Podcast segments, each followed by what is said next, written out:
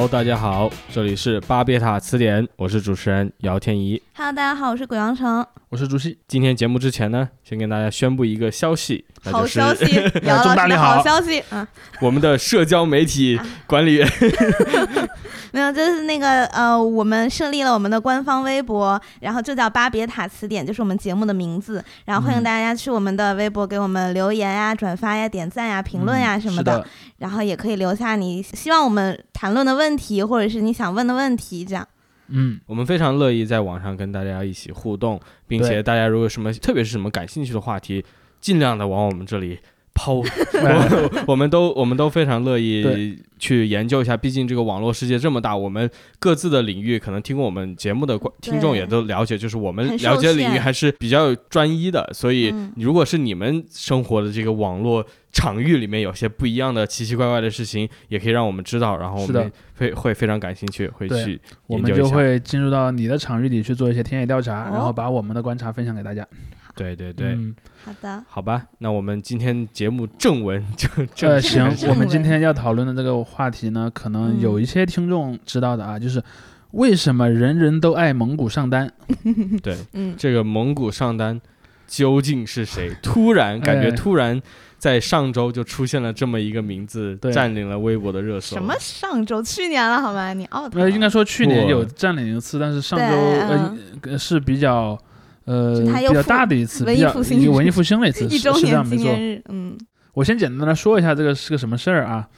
呃，就是我们节目录制的本周也是听众老爷们的上周，然后就是在七月十三号的时候呢，那天夜里，呃，哔哩哔哩的那个服务器出了一些问题，嗯然后那个一度崩溃了，然后连不上。有很多经常喜欢在上面看视频的朋友就开始在网上抱怨了、啊，嗯怎么又崩了？呃，当然那个网站崩溃这件事情，其实对在互联网行业不算特别罕见，虽然它也不是很嗯正常，它也也算事故，但是这种事故是时有发生的。嗯但是我们发现有意思的地方是呢，在网上讨论这个哔哩哔哩崩溃的这个呃讨论的方向，很快就转向了一个名字，就是蒙古上单。上单，哎，嗯就是有人说啊，蒙古上单终于赢了，蒙古上单终于完成了他未尽的事业。那么这个人到底是谁？所以我们其实可以去去做一个简单的回顾啊。嗯就蒙古上单是应该是一个哔哩哔哩的老用户，虽然他现在他个人的那个账号内容已经被清空了，但是从他的他有几个小号，对他几个小号，包括说你从他那个账号的等级，你也可可以看出来，他应该是一个在这个网站上用了很多很多年的老用户。然后在二零二零年的时候的五那个五五四的时候，哔哩哔哩出了一个宣传片，叫做《后浪》，浪。哎，那个当时臭名也是昭著的，很 争议很多吧，只能说。配 当后浪的我们，对。然后就是在在网上引起了很多讨论。然后但是当时那个嗯哔哩哔哩的董事长陈瑞呢，因为他自己其实是个很活跃的 B 站用户，嗯，对吧？经常给美女点赞，对，包括说他用一个二次元头像，嗯、嗯然后各种各样的那个，也也也有他自己的一个很独特的一个人设嗯。在网站上，他就在自己的那个哔哩哔哩网站的空间里面发了一一句话，就是嗯。你所热爱的，就是你的生活。就是你的，生活，就是那个那个演讲里面的一对对对。一句话。然后这个时候就有一个呃五级用户叫蒙古上单的人嗯。就跳了出来，然后说了一句很粗鲁的话啊，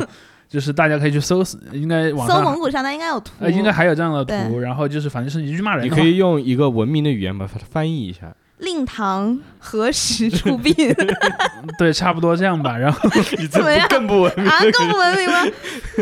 呃，对，然后那个呃，然后他当时骂完之后，其实有一个呃非常有趣的事情，嗯，就是有很多的那个网友给他点赞，把他点到一个非常高的位置，他变成了那个热评，所以就形成了一个非常妙的一个图画，嗯。就是这两个人都是二次元头像。嗯。然后呢，一个是这个网站的一老总。老总，一个呢是一个很多年的老用户，嗯。然后以一种非常激烈的，而且关键是你也不知道陈瑞为什么被骂，你你蒙古上单从来没有解释过他为什么要骂陈瑞，嗯。而且他个人的那个空间现在也没有内容了，嗯。所以说这就构成了一个非常奇妙的呃画面，而。网友们虽然不知道他为什么骂，但是觉得骂的挺好的，然后就去给他点赞。然后后来，当然这个号后来也是被处罚了，被嗯有、封禁了封禁了。但是从此他就成为了后来的这些用户心中的一个领袖，英雄吧，至少说是。嗯然后包括说蒙古上单也就出现在了各种表情包、梗图，嗯以及一些很多时候，比方说哔哩哔哩，但凡有个风吹草动，嗯然后网友们就会说哇，蒙古上单这次终于单杀成功了吗？对，然后就是大概大概这么一个事儿。然后这一次嗯哔哩哔哩的这个服务崩溃，其实本身事情不大，但是你就会发现有非常多的人来告慰先烈，对吧？就是去嗯 去把蒙古上单又抬出来说了一遍。对，我记得那个晚上，就是我在看视频，然后突然就卡住了嘛。然后我原来还在骂中国移动，然后结果发现是 B 站崩了，对，然后我就。上微博搜看大家都有没有经历这个事情，是我一个嗯人还是怎么样？先是看到有人说是什么着火了嘛，然后嗯有人说是停电，有人说是 UFO，还有人说是因为黄旭东在四月的时候说要跟着叔叔走，然后后来就是我就去干了一下别的事情，然后回来看怎么蒙古上单上热搜了，对，真的就是很太多人讲是蒙古上单进入了那个哔哩哔哩机房，把他对对对，偷袭。对，把机房给他干掉了。对，当然这个事儿本身很小啊，但是为什么嗯我们会把它作为我们这一周的主题呢？其实我是我们是想讨论一件事情，就是说嗯我们发现类似这样的故事是很多的。我就举嗯两个例子啊，第一个例子是在那个呃微博上，嗯，但凡有个什么大大小小的事儿，人们就会去骂来去之间。贾总，哎，对，然后包括说他的名字也变成了一个动词了嘛，就是嗯我的帖子被删了，然后嗯就可能对。然后另一个很常见的例子就是阿北，嗯嗯当然，对于可能比较小的网友没那么熟了，但是嗯在比较多年前，尤其是可能在十年前左右，嗯那个时候豆瓣其实在青年人当中的那个人气是很旺的，嗯，也很有然后话语权，也很有话语权。但是那个时候阿北经常喜欢给这个网站做一些新的功能，嗯。但是经常做的很奇怪，然后呢就会有人骂他，嗯。然后就是呃你就会发现这个很有意思啊，没有人去骂程序员、产品经理，什么没有人去骂任何人，都是直接进入到阿北 自己的号里面去骂阿、嗯。阿北本人，嗯，或者在自己的主页上发发，然后艾特阿北，嗯。类似这样的一些一些反馈的方法。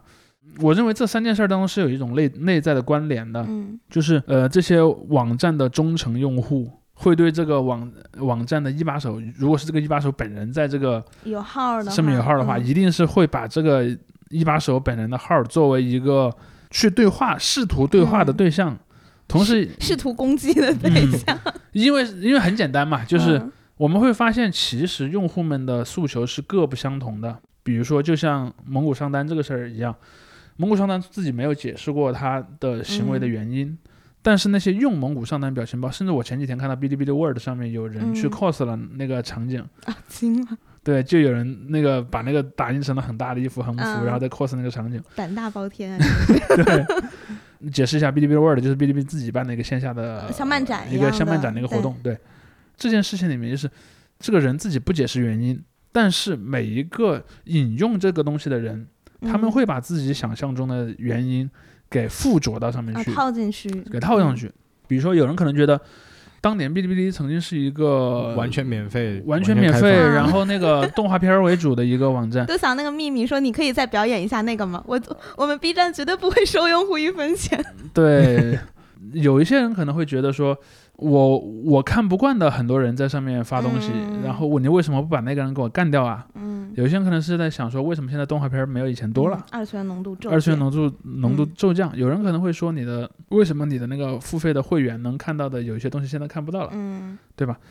每个人可能都有不同的诉求，但是他们可能自己也不去做一个很激进、很激进的批评，但是他们会引嗯。用蒙古商单，嗯，包括就像在微博也是一样，呃，像我们前面也有讨论过，像类似于肖战啊，或者是追星的嗯群体的一些行为，比如说可能支持肖战的人和反对肖战的人都认为 是来去之间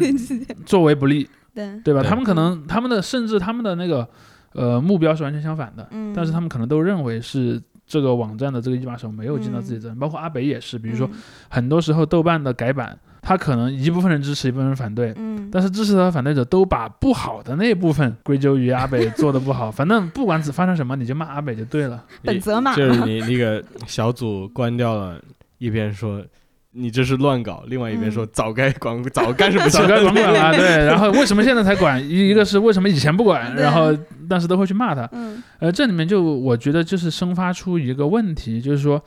嗯、我是把这个东西视为一个类似于有一定的表演性质，或者说它有一种公共性质的东西，就是说，嗯蒙古上单和陈瑞的对话发生完毕之后，因为当然那条、呃、回复我相信也是被删掉了啊。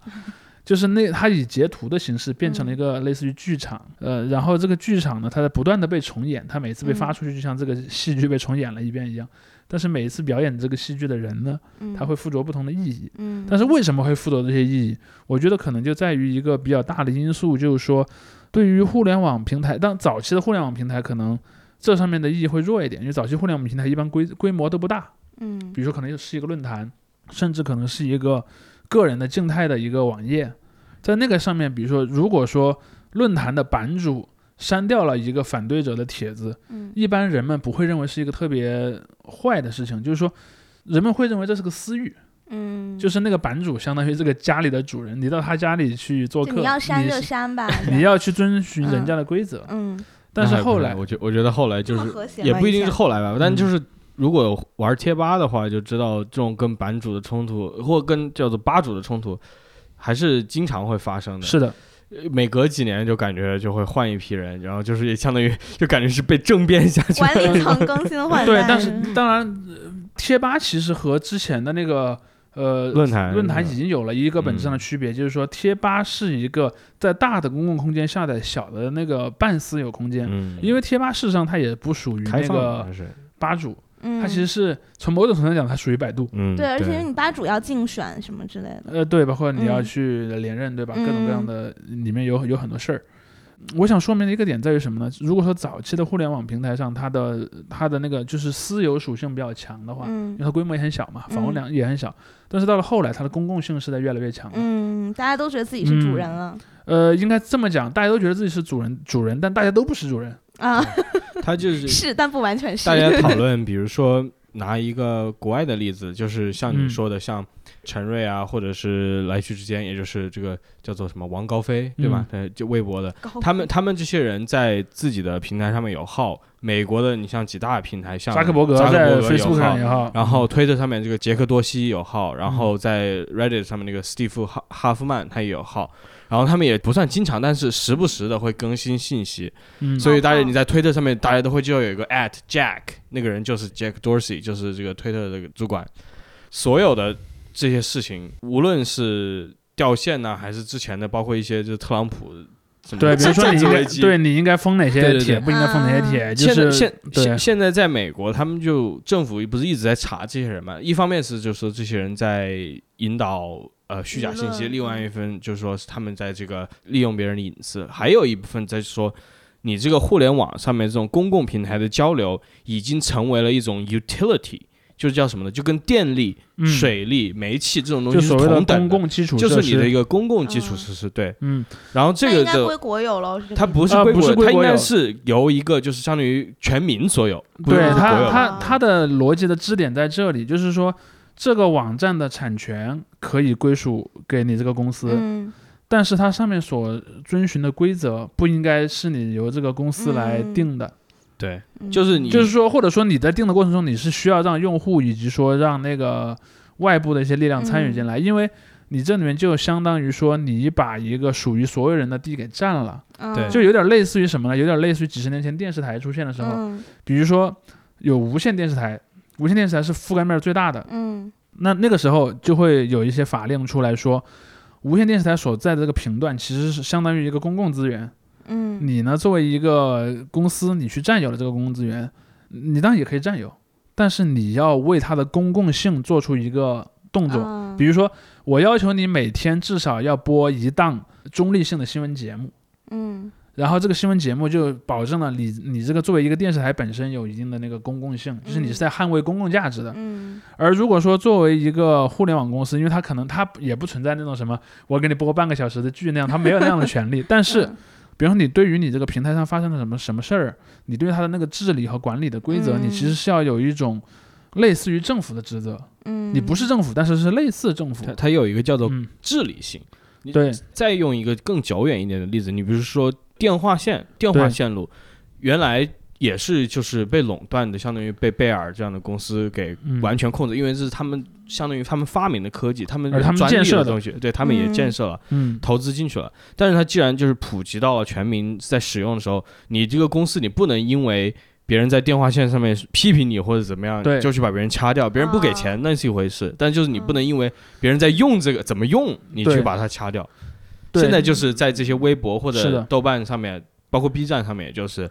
你用户的作为本身会让你被这个从这个公共基础设施上面给赶下去。对，这里面嗯当然有有有一个问题是刚才天一讲到了，就是站在一个公权力机关，比如说你是议会或者政府的那个视角来看，像推特这样的公司，它可能有了很大的一个公共的一个空间的权利，所以你会要求它像政府一样来行为，就是你要嗯用一个笼子把自己关起来，就像嗯。天宇讲的啊，你不能因为那个人家讲的受制哎约，是不是？对，是，就像中国其实以前也有嘛，比如说曾经对吧，某个网站上有一个他们那个公司高管的那个一些桃色新闻在被讨论，后来就有人把那个帖子删了。就这个东西其实就是违反了这个嗯你作为一个平台你的这个公共属性的这么一个东西，这是你站在监管者眼中看到的视角。嗯。但是我天宇也刚才讲到一个很重要的点，就是用户的体验。嗯就是站在用户这边呢，他可能不会去那么多的思考一个网站它到底是不是应该从事政府行为的类政府行为，我们叫。嗯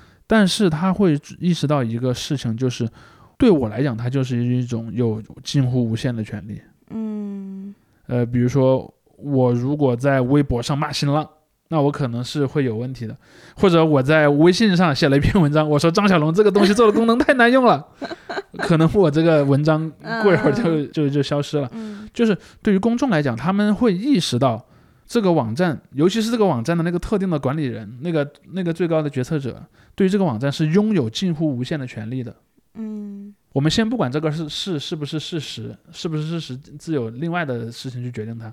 但是人们都认为是这样，然后这就带来了另一个问题，就是我们经常讲的无限的权利就会带来无限的责任。那这个时候，用户们就会去想，既然你对我是生杀予夺的，那我也应该要求你嗯，把一切应该解决的问题都解决掉，应该是就是所有出现的事情，你都应责该负责，任都在你，对对 对。你都要负责。所以你就会看到，呃，刷新慢了也要骂，嗯，然后有什么，比方说有劣迹艺人在你上面发广告，对吧？你看新浪上经常有这种争议，就有人会说那个艺人我特别不讨厌他，他以前他以前他以前出过轨，或者说他以前那个家里有什么呃反正不好的事儿。或者他以前在那个参加某个节目的时候，他有过一些不礼貌的事事情，就可能那个原因有大有小啊。但他们嗯都说，为什么你新浪还能容忍这个人在你们上面去发帖子，甚至可能上什么开屏广告之类的，对对对对对，对吧？经常会这么骂，但是这个骂的下一步立刻就会转进到艾特来去之间，你是不是？对，他就会嗯立刻有这样的一个转进，就是人们就会意识到，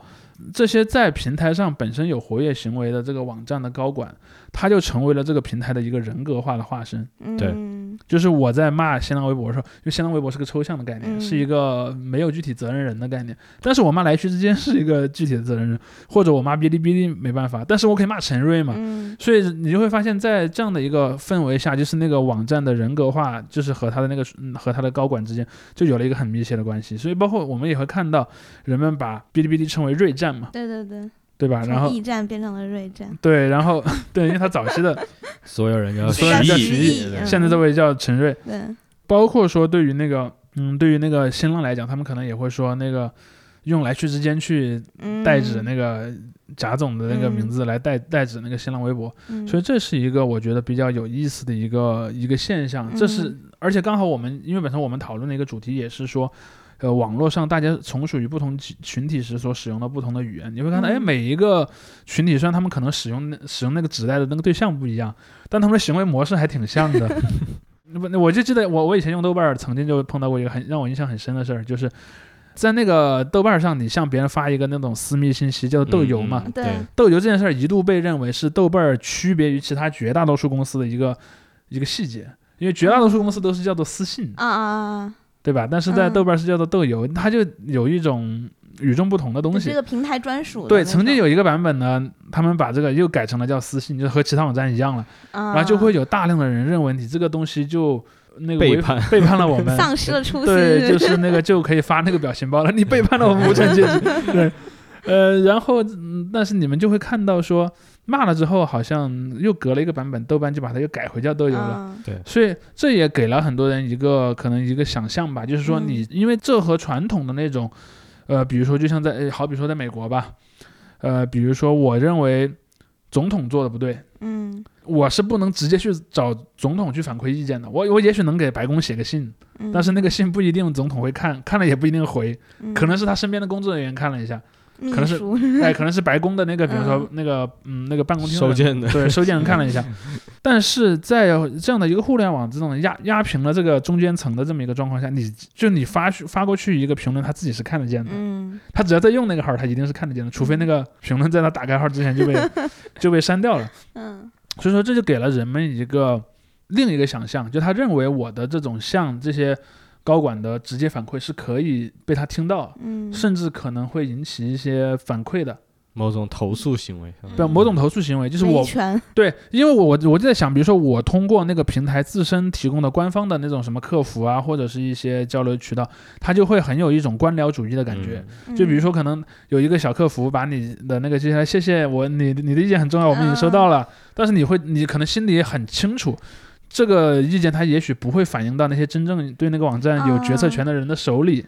它满足不了一个情绪上的需它求，满足不了一个情绪上的需求。也许那样也是有用的，但是从情绪上讲，我那些那些对这个网站不满意的人不会那么想。我觉得也满足不了实际的需求。就我之前搞我们那个 公众号的时候，我就去问那个腾讯客服，然后我打电话大概打了得有小半个小时都都接不通，嗯然后呃去，然后他让我在微信上留言，然后就把电话给自动挂断了。然后在嗯微信上留言了以后也没有人回，就他就回一个什么好，你你你您的问题我们已经收到这样。对，然后我我就发了一条微博，然后就 就他那个微博号。来评论我说那个您可以私信给我讲一下您的问题吗？什么什么的。我说那还不如发个微博。对，所以你就会发现这个什么，就有点像古代那种，比如说那个县官出行，然后有一个嗯农民突然跳了出来，然后拦住叫 拦住，那个县官的轿子，就有点像那样的一个这感觉。这种事情，其实在国外也是屡见不鲜了。就是特别好笑的一个事情，就是我有一个同学，嗯呃我有一个同事，当时在在美国，他就说我那天买那个快餐，嗯，结果那个他那个碗装的，它是个那种外卖的碗嘛，嗯。然后那个碗它是纸做的，嗯。结果它里面放的就是有有一点汤汁的东西。嗯，后来他他一拎那个就是那个纸碗的底就穿了，我惊 了。后来他就把这个图给发到了推特上面，嗯。他也没艾特谁，结果那个快对对对快餐店快餐店就找主动打电话，给他了。嗯。没有打电话就私信给他来，对对我们给你优惠券，然后怎么怎么样。后来别人就说，然后他就说你们以后的人都可以在我这里盗图，就说 你们的你们我，哎，我我我曾经也经历过一个类似的事情，是发生在就我我我就不点名字了啊，我也是点了某某一个那个快餐品牌的外卖，然后他送来的东西里面呢有一个有一个金金属小条儿，然后那个我我我觉得可能是他在拆某一个罐头或者什么东西的时候呢，就是扔进去的呃不是扔进去，可掉能就不小心掉进去的，啊就是从那个位置来看，他应该也不会故意扔那个东西在里面，嗯他没没那个没那个意义嘛，外卖他又不知道送给谁。嗯然后呢，我当时也是，然后我就我就那个打了个电话反馈，然后完了之后呢，那个他那个店那个店长后来就跟我说，哎，你能不能把你在朋友圈发那个图删一下？对对对，对，是会有这个因素了，但是在这、嗯这种情况下，可能还比较小，因为比如说嗯像我们讲的这种情况下，你可能涉及到的是一个。一个大型的连锁品牌在你老家所在地的一个分店，那个店长嗯来找你，嗯但是我们对于互联网这种想象来讲，它远远是更加那种扁平化的，就是我嗯们认为它的那个呃最高领导人是可以一竿子插到底的，嗯，然后我可以直接反馈到他那儿去，对吧？然后直通车，直通车，然后，一条龙服务了。但确实就是像比如说 Reddit 很有一很有名的一个事件，就是这个 Steve Huffman 他在特朗普那时候特朗普那一系列舆论战最火热的一次期间，他直接进别人的后台，别人用户的后台修改了用户的评论，啊，对他他改的很少，别人立刻就抓出来了，因为啊。因为他就作为管理员去修改嗯。用户评论就没有任何痕迹。其实是没有痕迹，啊。它不会显示什么什么被但是用户角。自己会看见，对，对啊用户自己会看见不是我打的，但是就是啊。别人自己，然后然后他就是改了两一个词还是两个词，但是后来这个事情，因为这个事情他被疯狂的追骂，后来 Reddit 还做了改革，就是要、嗯。你要限制这个主管的权利等等，你对，不因为因为这里面其实也是一个，我们其实在看到说，在当下的全世界关于互联网这个行业的最大的争议之一，就是所谓隐私权的问题。对对，就是说你在使用呃你在使用那个互联网服务的时候，你确确实实是产生了很多和你本人相关的东西，嗯，比如说你的行程轨迹啦，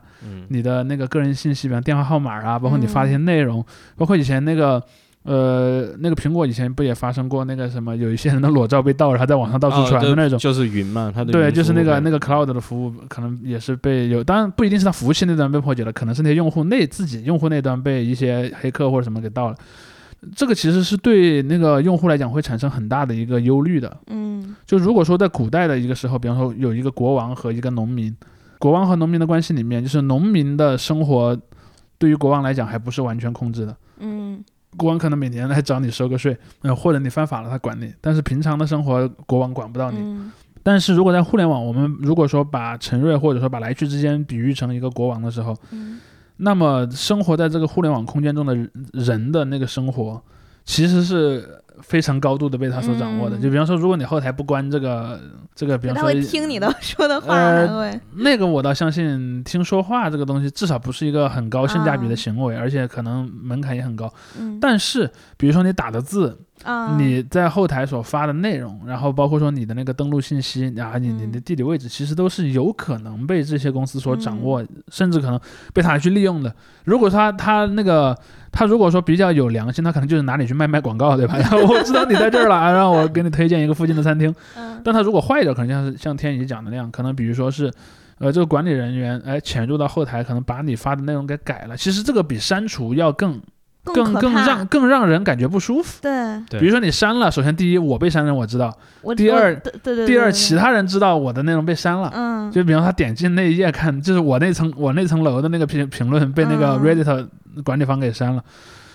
但是如果如果那个管理方潜到我的后台把我的那个回复改了，别人是不知道的，对对对，别人也会以为是我，会以为是是我发的，所以这件事情会非常的愉悦那个编辑。嗯。所以这其实也就从另一个从反面说明了我们刚才的那种顾虑为什么是合理的，就是嗯。因为网站对于网站的用户来讲，它的权利确实非常大。嗯。而且就是不仅仅是呃所谓这种 CEO 的这样一个行为，我们知道就是互联网公司现在都是一个一个的巨头，里面成千上百的这种处于在管理职位的，在各个分区管理的这些人的权力其实也很大的。然后你不知道他们的名字，你可以去，你要去调查一下，也许可以调查得到。天但是你一般人不会有这个想法嘛？但是他们所有的这些人都有一个顶头上司，这个人是可以 at 的，嗯，所以他永远都是，并不是完全承担的是这个网站的职责，但是他确实，我觉得作为个人的话，他的确要为底下这些他的直系员工要负责呀。嗯嗯，因为因为对于一般的那个网用户来讲，他也不认识你底下的那些人，但是他认识你。对，嗯嗯而且我我记得在我上大学，可能一六一七年的时候，有一次是 B 站什么拜年季之前还是什么，就是大肆宣传的时候，然后有很多已经去世了的主播的。直播间都重新开始，就是轮播他以前的投稿，哦，然后就导致，如果你关注了他，其实你一直关注了他，可能就是一种纪念嘛，因为你嗯知道他人已经不在了，可是你就。你某天突然看到他在直播，然后你非常开心的点进去，然后发现，哎，怎么就是放旧的对是轮播？嗯然后他们说这就是哔哩哔哩直播在吸引一些人嗯来用这个功能什么之类的，所以当然这个事情也让大家都特别生气。所以很多人骂他嘛。但是这个事儿可能后来也催生了所谓的就是这个纪念账号的这个对对对的对对，一个生成，所以这也讲到了我们刚才说的这种这些用户对于这些网站高管的所谓监督吧。嗯，他可能方法很粗鲁，可能 说话很不中听，对吧？嗯但是可能他的这些提意见，他也许如果意见足够，他也许真的是可能嗯产生一些价值的。就像刚才讲的，哎，他可能真的阻止了豆瓣儿把豆油改名成私信，他可能也阻阻止了哔哩哔哩把这些呃嗯。消费过世主播这么一个行为给给给制度化。嗯。所以我认为这也可能也也给了很多人要去纪念类似于蒙古上单这样的人的一个嗯。一个一个动机。就是说，也许蒙古上单真的是一个满口粗鄙之语的人，嗯。但是蒙古上单和陈瑞之间这个互动很有价值。嗯。但是我觉得说到头来说，就像你刚才说的一些出现了一些改变，包括我们刚才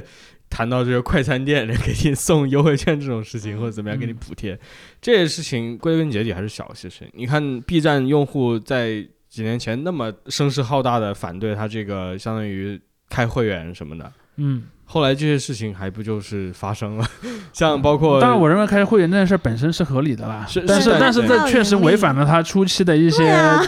就自我陈述。说的？真的是，嗯，对，但但就是像像这种事情，他们这些平台是不会回应的。我觉得嗯说到底，就像你刚才说，最初在谈这些不同的网络生态之间，大家的行为有一定的相似之处的，我觉得原因就在这里，就是它的功能也许不一样，它的运作方式也许不一样，它的使用群体也许不一样，但是它这个权力结构是一样的，嗯就是它确实就是不能说完全是单人垄断的这样一个形式，但是它。嗯的确是它有权利可以去制衡它的。，对对于这个用户来说，它还是个无上的权利，嗯，是的。你无法触犯的权利。所以这里面其实也就回到了我们我我想到了一些一些东西啊，就是赛博朋克啊，现在可能很多人讲赛博朋克，嗯讲的就是是一种美术风格，嗯，就是比如说那什么霓霓虹虹灯灯，然后半透明的那种设备，然后那个义肢，然后那个这样的一些，包括说那种什么带有日本风格的高楼大厦，然后嗯阴沉的天空这样子。就其实很多人眼中的赛博朋克呢是一个美术风格，其实，但是赛博朋克这个概念，其实在八十年代它刚出现的时候，它它所指代的就是一个什么呢？就是人生活在一个数字空间。嗯然后在当时你会发现，有一些作家他脑海中所想象的这个数字空间，其实往往会有两种倾向性，一种就是说，比如说我是个很懂得技术的人，我可能比方我掩藏了自己的身份，或者说我用了一些方法来保护自己，甚至我去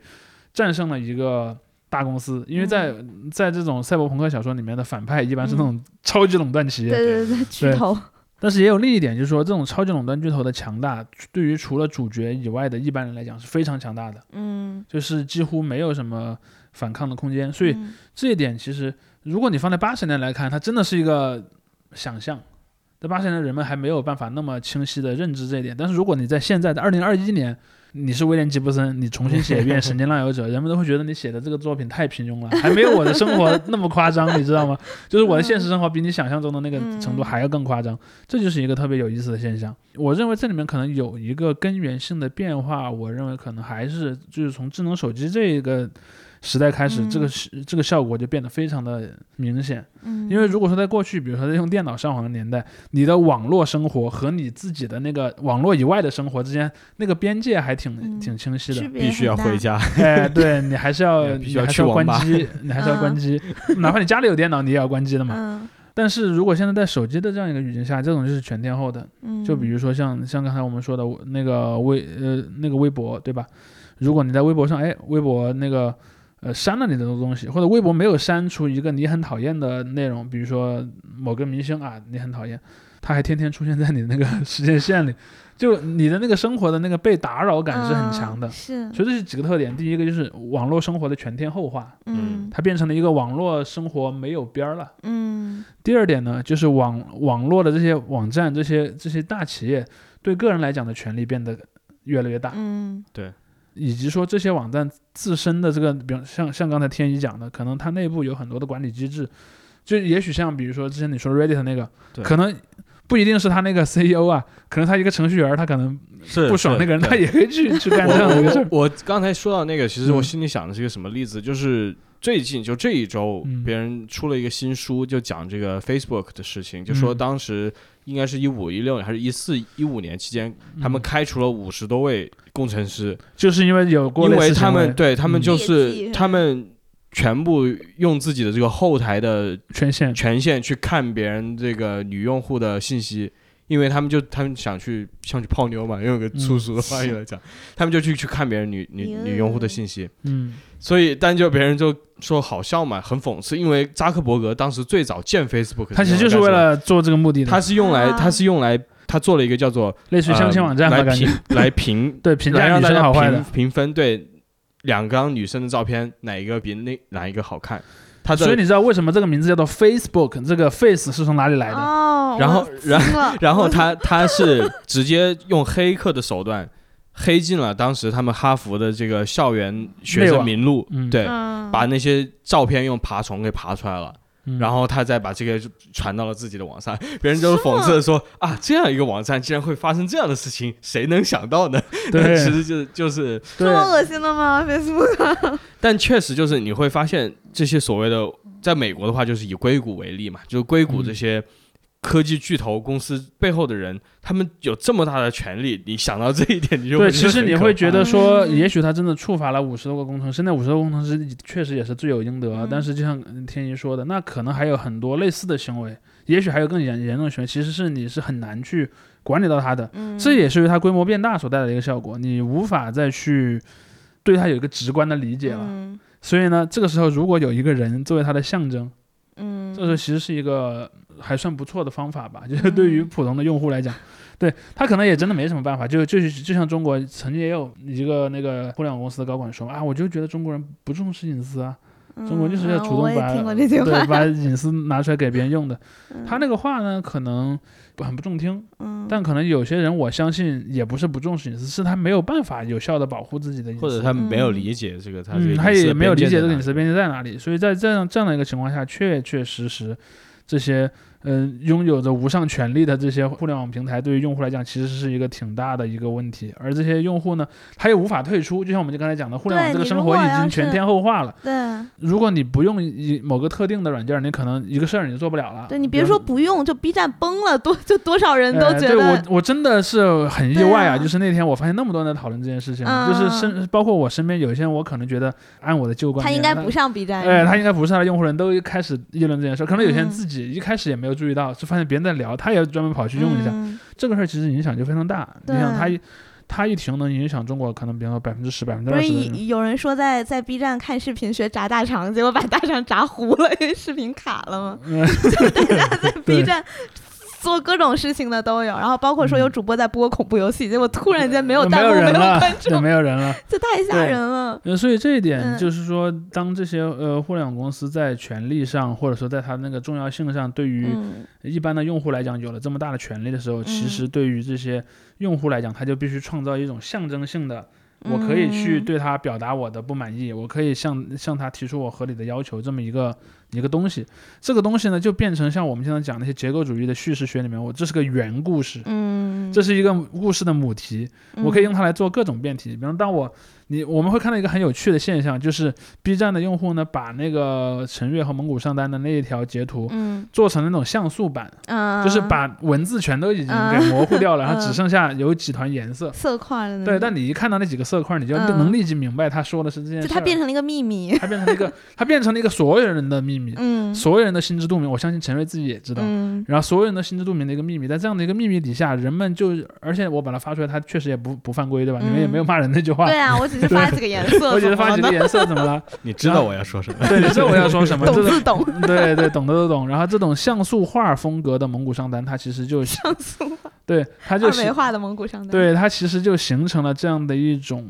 一种，也是我们说的一种语言。嗯它呢又比单个字包括的意思要大，嗯它包括的是一种对这种所谓的互联网垄断经济学的抵抗，或者说它嗯。对于这些、呃我们的这个生活正在被不断的入侵的抵抗，而它也有一种无奈和反讽，嗯。就是我干不掉你，我还不能骂你两句吗？对，对我觉得我觉得很多人在网上人天天无论是从马云骂到马化腾，从嗯，这是，个这这其实是 雷一个军骂到这个那个，对这这全部都是一种类似的一个情绪嘛，他没有在别的什么渠道有实际的办法来去制约对，这其实也是就是心理上一个很重要的，像它是个代偿。嗯，它是个代偿，它是个代偿效应。对，就像阿 Q，有对，真的有点像阿 Q，就是我你阿 Q 阿 Q 也不能真的把老爷给杀了，对吧？但是他可以在背后就是骂两句老爷，嗯然后幻想自己战胜老爷。嗯就像那在这些语境里也是一样的，你会看到不光是陈瑞和蒙古商单，你还会看到很多类似的呃表情包，包括引用一些引用一些名人名言啦，包括说引用一些呃引经据典。然后它其实就形成了一种象征性的这样的一个反抗，嗯然后这个反抗它最终其实指向的是一种，它并不追求真正的反抗的结果，它其实追嗯求的是这个当事人自己内心的一种内心的一种心理上的调节。嗯呃，这个东西其实就有点儿有点儿像那种二战后的那些搞文化研究的人去研究的那种内容了。他可能已经就会意识到语言和实际行为这两个层面的二分了。嗯但是我们一定要提醒大家注意的是，在那个陈月和蒙古商单这个事上，那个符号它其实有点像漂浮于两者之间的。它既可以成为一个纯粹的我就是发泄一下不满的，但你也要注意到，有很多人是希望于在使用它的时候，真正的产生某种实际的效应的。嗯，包括就像那个在新浪微博上骂那个来去之间一样，很多人是很坚持不懈的一直在骂他。嗯我相信这个肯定也不是简简单的让自己心里舒服，嗯他是真的想把那件事儿做成。嗯我真的不想让某个嗯明星出现在那个平台上。我要改一个审核规则。我对我我我想要改一个，比如说有人说，哎，我发了一个图，这个图可能它不是色情图片，对，但是不见了。但是就不见了，可能可能它就是那个，比方说有一有一些那个，或者说有一些其实比它更有问题的图片都没有出问题。嗯那么这个时候，这些人是真的希望去改善这个东西的，而且那样的一些话语体系，就我称之为所有的这种蒙古上单符号，嗯这些蒙古上单符号，人们是希望它存在实际意义的。并且也在少数情况下产生过实际意义。嗯那么这就让这个符号存在于一个，它既存在于那个纯粹的语言的那个场域，它又存在在行动的这个场域，嗯它是两个场域之间所通用的。嗯，而且其实就联系到我们谈这个孙笑川、王思聪的那一期。哎，对，我们我们结尾其实在说，就是互联网背后都是真人嘛。嗯你说虽然那个来去之间，或者是阿北，或者是陈瑞，他们也许自己的号也不是自己管了，他们就呃，偶尔会上一上。也许吧，对对。当当然，呃，当你既然提到了孙笑川和王思聪这样的那个名字，我也想再补充两句。你会看到说，嗯，蒙古上单这个 ID，它里面上单是一个游戏的术语嘛，对吧？它包括它用的话，其实也是很典型的那种游戏玩家嗯会骂的话。但是你我们会看到有一个另外一个有趣的现象，就是说人们是充分意识到自己的攻击性行为是只能发生在一个虚拟的场域的。比如说，就以前有一个有一个笑话，也就是说说孙孙笑川的，比如说在网上什么的孙狗，然后或者说天皇，或者说什么，就是很多侮辱性的词针对他。但是如果有一个这种所谓的狗粉丝在线下碰到了孙笑川，他一般是很有礼貌的，孙哥你好。然后，所以这就是我觉得，我我觉得这也是一样的。比如说，我相信那个骂陈瑞的那个网民，如果真的他在现实世界中碰到陈瑞，他可能不会用那样的方法去骂，他可能还是会表达不满，嗯，然后甚至是不屑，但是他可能不会是那种当面骂一个特别粗鲁的话。对对就是说，这也是我们前面讨论过的一个议题，就是很多很激烈的、很粗俗的话，在网络空间上，人们把它的那个意义给模糊化了。嗯，淡化。你你其实你得出来的这个结论跟我想说的是完全不一样的。你会讲讲你的结论你？是我想觉得会当面骂是不是？不，我想的是，互联网背后他们也是真人，他们也会被这些言论所影响。你别以那那肯为，定，别以为就是真的就是骂他们，就像完全我们刚才说的很消极，就是说你这真是阿 Q，就是发泄一下没了，那你就发泄这个到虚空里面去了。但是其实呢，我不是鼓励大家呢，但但但 会有嗯这些老板对吧？就你们不会想象他们在哪些地方会有玻璃心。叔叔也是会伤心的，是呃，不是？对，这时候呢，嗯就不不是说骂人是个好事儿，但嗯就是你们不会想到他们哪些也也许会真的戳中他的软肋。嗯，这个时候要达到在办公室里哭了。也也就达到了。我突然一个人掩面流泪。我觉得这个个。其实你嗯从这个扎克伯格啊，或者是就包括那个杰克多西这些外国的这些巨头那里可以看到，就是扎克伯格本人他特别不喜欢每次到国会那里去被别人嗯，我觉得那还是有区别，就是国会，就是国会上质疑他的那些人，其实不是他真正的用户，你知道吧？但但就是国会上面那些人嗯。质疑是一回事，是。就这个事情嗯。在说到底还是一个非常有限的一个空间里面的事情，就是在嗯。在他们这个政治空间里面的事情，说完走人，OK。但是呢，他如果回家打开自己的号，对，打开自 Facebook，别人成天成千篇的这个文章图片，把它挂出来说他你是蜥蜴人，嗯，就因为他长得这个还有把他的那个把他那个头 P 到那个各种各样的那个奇奇怪怪的画。面上。对，然后就说嗯他、他是个怎么怎么怎么样的人。嗯你要说嗯拿在一个完全空白的一个世界里面说，这当然不是很符合这个礼貌的了，这是人身攻击嘛，有的时候非常严重的人身攻击的。对，但是他跟你处在一个完全不同的一个权力地位了，嗯，你这时候去，就比方你的阿 Q 去嘲讽老爷，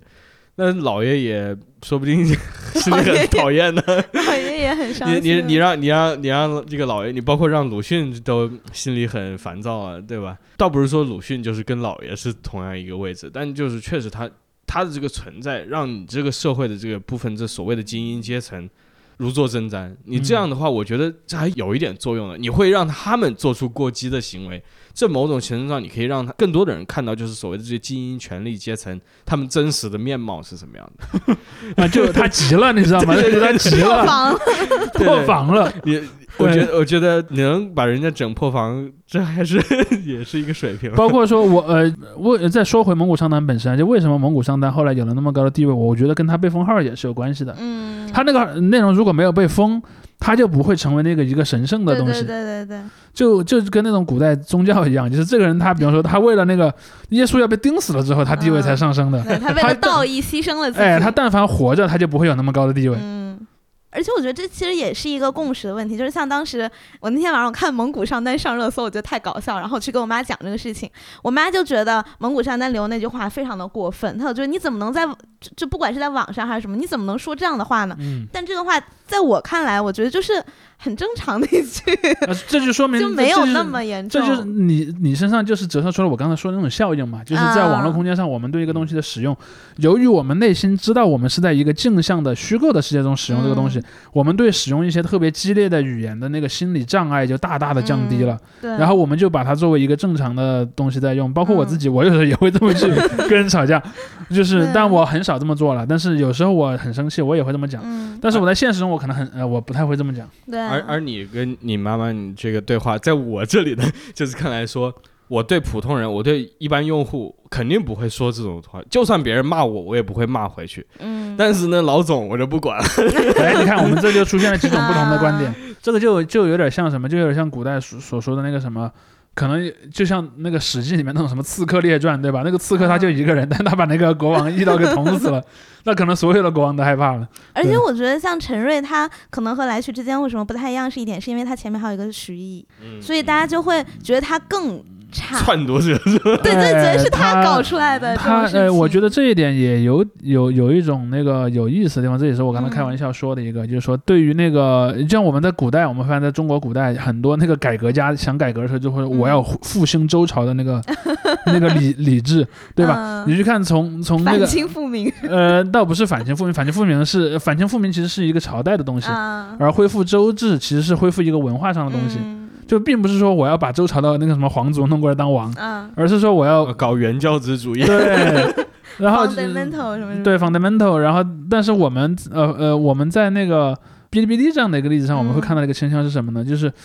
对于那个用户来讲，比如说他最早最早那个叫鼻屎嘛，对吧？啊，对对对鼻鼻屎老爷，对，鼻屎老爷就是嗯徐艺，嗯。徐艺的存在就让他成为了一个活着的周礼的象啊，征。对对。那对于后来 B 站用户来讲，就是那个那个年代多么的好，然后现在对，所以很多人都会提出那种类似于我要我要搞那个遵义攘瑞，对吧？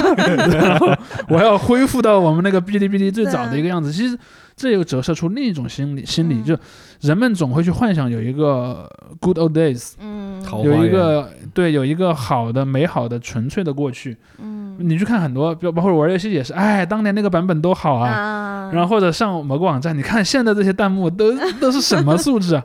然后包括其实以前弹幕素质也没有很好，对，包括你去上上那个那个微博，微博上面说，你知道吗？现在的在网上上网的只有百分之五的人有本科学历，嗯意思是说现在网民的素质很差。嗯那我真的在想，以前可能确实平均的那个教育程度是高啊，但是你觉得他们就真的那么的文明吗？嗯我觉得也不一定，我觉得可能反而是这个虚拟空间和实在空间之间这个对比，可能效果还更明显一点对，像像 AKB 里面，他们有就是有一种名字叫亡灵厨，就是你喜欢那些毕业了的成员，比如说你喜欢前田敦子啊，嗯或大就他们已经不在者大岛优子这个游戏里了对对对。对，然后就是你在看，比如说像看今年 AKB 十五周年的演唱会的时候，嗯然后就是什么亡灵厨报道，亡灵厨报道。其实你在这刷这个就很 KY，就是，人人家是现时代的孩子，你包括包括你你看，在很多领域都有类似现象，比如说啊像我们聊体育，经常有人说，哎呀，看谁谁谁不行，那还得是乔丹，对吧？对对对。然后，当然你可能呃，比如说像像看足球啊，那还是得贝利。嗯，就但是你其实会意识到，从理性的角度啊，你会知道说，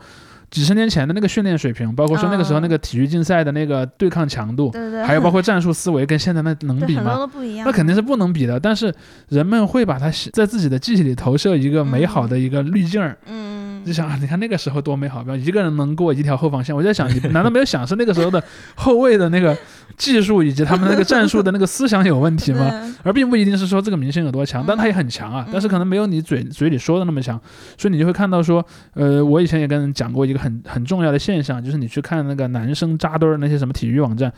他们一个永恒的话题就是聊谁跟谁比谁更厉害，嗯而且经常是脱离了所有的语境，比如说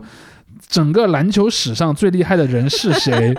就你说，比如说六十年代的球员和什么二零一零年的球员没得比嘛，但是嗯。他们就非常乐于这一点，而且还有和你说的那个亡灵厨一个嗯。完全对应的概念，就叫做所谓的那个远古吹，就是我要，我甚至没看过他打球，你知道吧？比如说，嗯比如说我是个八零年代的球迷，我没有看过六零年代活跃的那些，嗯。因为那个时候你你你，包括你去看历史图片，全是那种什么黑白录像的，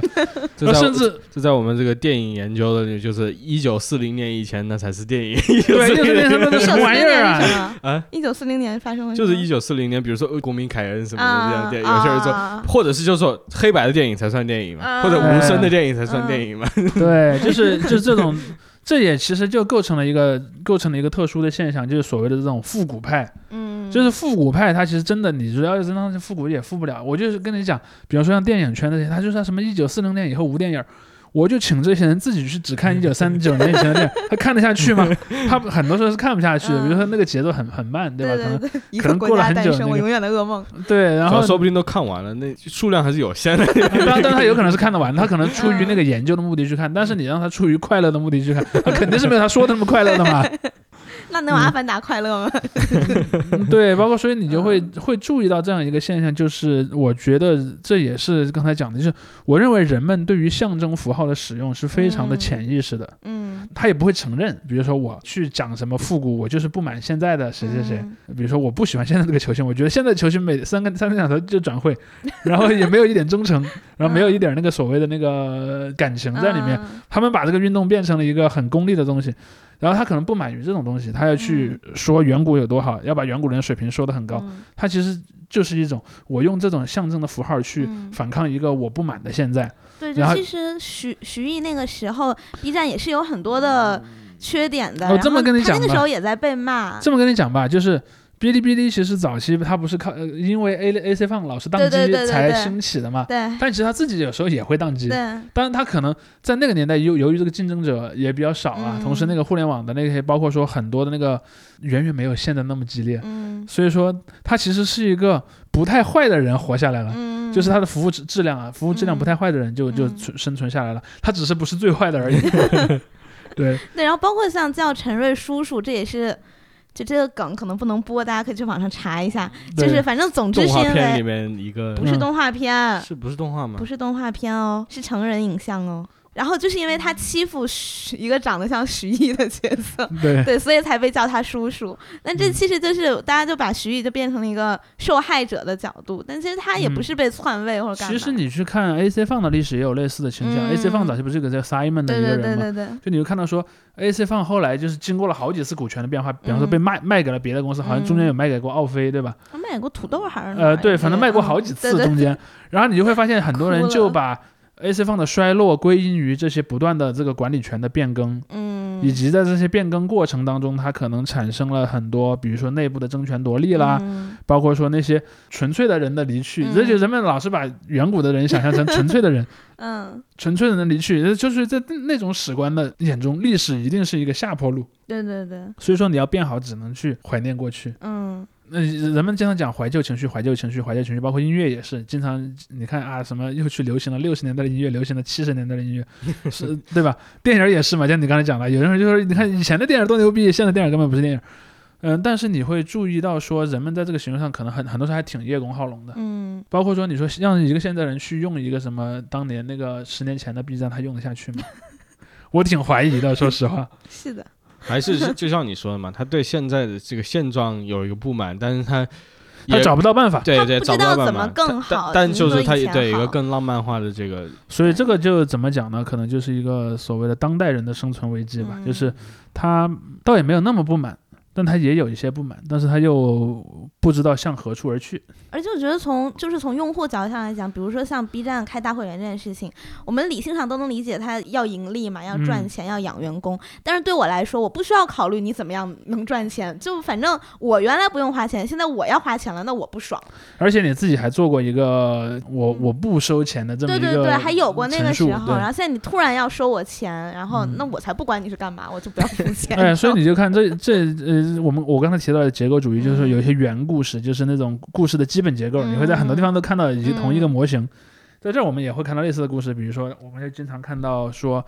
呃，把那个互联网的这个创始人可能早期定义为一个他不太关心钱，嗯，他很懂技术，他有一个单纯的目标，他就是想为了个人自梦。由。呃，他是想用爱发电，他想让这个世界变得更美好，嗯。然后这个故事然后这个故事到了可能发展到比如说百分之三十的时候，进来了另一个人，嗯，这个人可能是一个有钱的人，然后嗯他的确让这个被第一个人所创造的这个网站变大了，嗯。但是他也让第一个人的那种所以他的那个理初念心的感觉，远离了这个这个网站，就是对，嗯就像你讲的初心，初心嗯可能就就此消失了。你这个会看到他这样的类似的故事就发生在很多的网站上。太多了。你像乔布斯跟这个沃兹尼亚啊克各自是像像像我喜欢看那个综艺《明星大侦探》，它里面那个总导演叫小盒子，哎，怎么突然就带入到内娱了？不知道。他就是在你像《明星大侦探》也是一开始是不收费的，然后后来是会员才能看那种花絮，然后后来变成了呃，反正就是要各种收钱，然后甚至你充了芒果的 VIP，你还要再付费才就现能看。在对现在我觉得有一些那个那些视频网站真的很过分啊，就是你已经收了一个月费了，完了里面还有要单独收费的，我气死了。嗯对，就是你我也不是说一定不能有啊，但是你的这个就显然有一种就是呃 司马昭之心。对给给用户非常差的体验。对，然后包括像后来请了很多流量明星啊，然后剧本不太好啊什么的，大家就都去骂这个大家都知道名字的总导演小盒子。嗯，所以我觉得，其实，在每个这种领域，有一种感觉，就是你嗯只要这个头儿被大家知道你的存在以及你的名字了，而且他知道有一个地方可以找到你。对对对，你就难免会遭到一些这种嗯攻击。当然，如果他找到你的这个地方就是你自己的主场，那个就更有讽刺意味。就像我们刚才讲的那个蒙古上单是在陈瑞的主场把陈瑞单杀掉的，包括说那些骂来去之间的人，也是在微博上直接按上来去之间的。对，对。起义啊！但但就就是看大家骂是出于什么动机嘛，这个其实很重要的。对，当就像你对，我们刚才讨论这些，更多的所谓的就是这种纯粹的是一个反应性的东西，就是嗯他对我们做了一个什么事情，然后我们只仅仅是把它往回面推一下，嗯，但是我们并没有说是要把它引导它，或者是把它呃往哪一个方向嗯，动，我们没有这样一个给不指出解决指导性的，方案，对对对，这回又回到了，就不是要大家真的去天天去哎对就是上网上嘴臭，哎，对对对对对说到这儿，我们还是再次强调一下，我们哎要文明上网，就是那个嗯骂人的话少说，包括你看，我们也没有引用蒙古上单的那个原文那。那那把我刚才那个剪掉 没有，那倒不用，还是还是还是都是 这文言文版还是文言文。啊！对对，但确实就是你要去解决问题的话，你没有这些人的参与也不行呢。嗯但你怎么让他们来到这个参与的这个桌子上嘛？就是这个反抗和提意见要以什么形式或者或者你怎么怎么样才能开始一个交流？就是嗯像我不谈就是网络吧，就谈环保界的一个很啊很有名的一个呃引用的一句话，就是当时是一位这个环保主义者，他就说，就这些石油公司或者这些工业公司，他们不是一个品牌，他们背后都有 CEO，那些 CEO 的地址和电话你都可以找到。他说了这样一个话，这是什么嗯意思？你就可以自己去揣测嘛。互联网这个问题相对来说，可能对于大家真正的生活影响还没有那么大。比如说，在一些环境保护主义者来那里看来，他这个环境问题确嗯，实他可能觉得迫在眉睫，就是对我再不管看几十年后我家的烟了。生生死攸关的一个问题，嗯对于很多人是生死攸关的问题，那他就会用一个生死攸关的一个视角来看待这个事情，嗯他会用一个更加激进的这个话语来传达这种对他们这些权利所有者的这些这些人的这个反抗。嗯互联网当然没有演进到这一步了，但但就是说，你怎么样才能让互联网这些巨头来真的跟平民、跟庶民们一起坐下来商讨一个更好的未来？呃，我我觉得这个其实还也还挺难的，也需要其实各方各面的努力吧。就像刚才讲的，呃，在像在欧美，可能哎那些政府会出台一些政策，要求你去做一些事儿，嗯，可能这些公司自己也逐渐意识到了，我这么下去也、嗯也是个隐患，终究。嗯然后可能也会主动站出来做一些沟通。当然，这些网民自己他可能也会提出各种各样的看法，但是我觉得可能最理想化的状况就是各方各面都意识到了这个好好沟通的必要。但是其实，在现实中这个很难的，因为如果人们都能这么做的话，就没有蒙古上单了。而且别说互联网，在现实生活中都很难。是的，对，就是蒙古上单要想消失，其实不是蒙古上单自己的责任，嗯，恰好是他对跟他对线那个人责任。对，所以我之前还说把那些老总整破防怎么样？确实你得想办法让他拉到你的这个 段位来呀、在你的上线，嗯你上不去、啊。对，对，嗯，太无奈了，这么意思。对，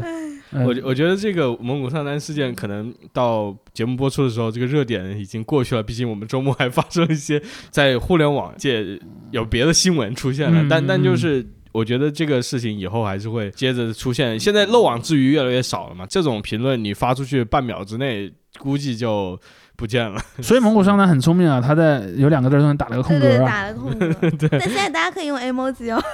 对，这也是我们前面几集讲过的，他会用 emoji，会用空格，对对对会用变体对对谐音字，你也很难防的但。还是要文明上网，白对，还是要文明上网说了这么多，文明用对颜文字和空格。对而而且就是从这些，我们就姑且说反抗性的言论这个后果来看，大家可以发现，现在的网上如果有什么类似的言论，它以可以用同样的激进的手法表现出来，但是却没有被删，你就可以很清楚的知道，这些不是说它就那样被发出来了，而是被允许留在上面了。嗯，嗯，所以这个我觉得也是一个大家可以回去注意的地方，它并不是说一切都是平等的存在，而是有些东西被留下来对，简单的总结一下吧。其实我想跟大家分享的就是说，对于呃蒙古上单这样的一个事儿来讲，它其实是说，与其关注这个事儿，不如说关注这个事儿它所代表的一种人们怎么去理解这个问题。嗯这个问题是真问题吗？以及我们是不是真的是除了去发 蒙古上单表情包之外，对于这个问题没有任何的办法了呢？嗯这个其实是一个我们值得思考的问题。嗯，好的。对，嗯，好吧，大家有什么呃想法呀？欢迎在小宇宙给我们留言也。欢迎去微博找我们，在留言的时候要文明用语哦。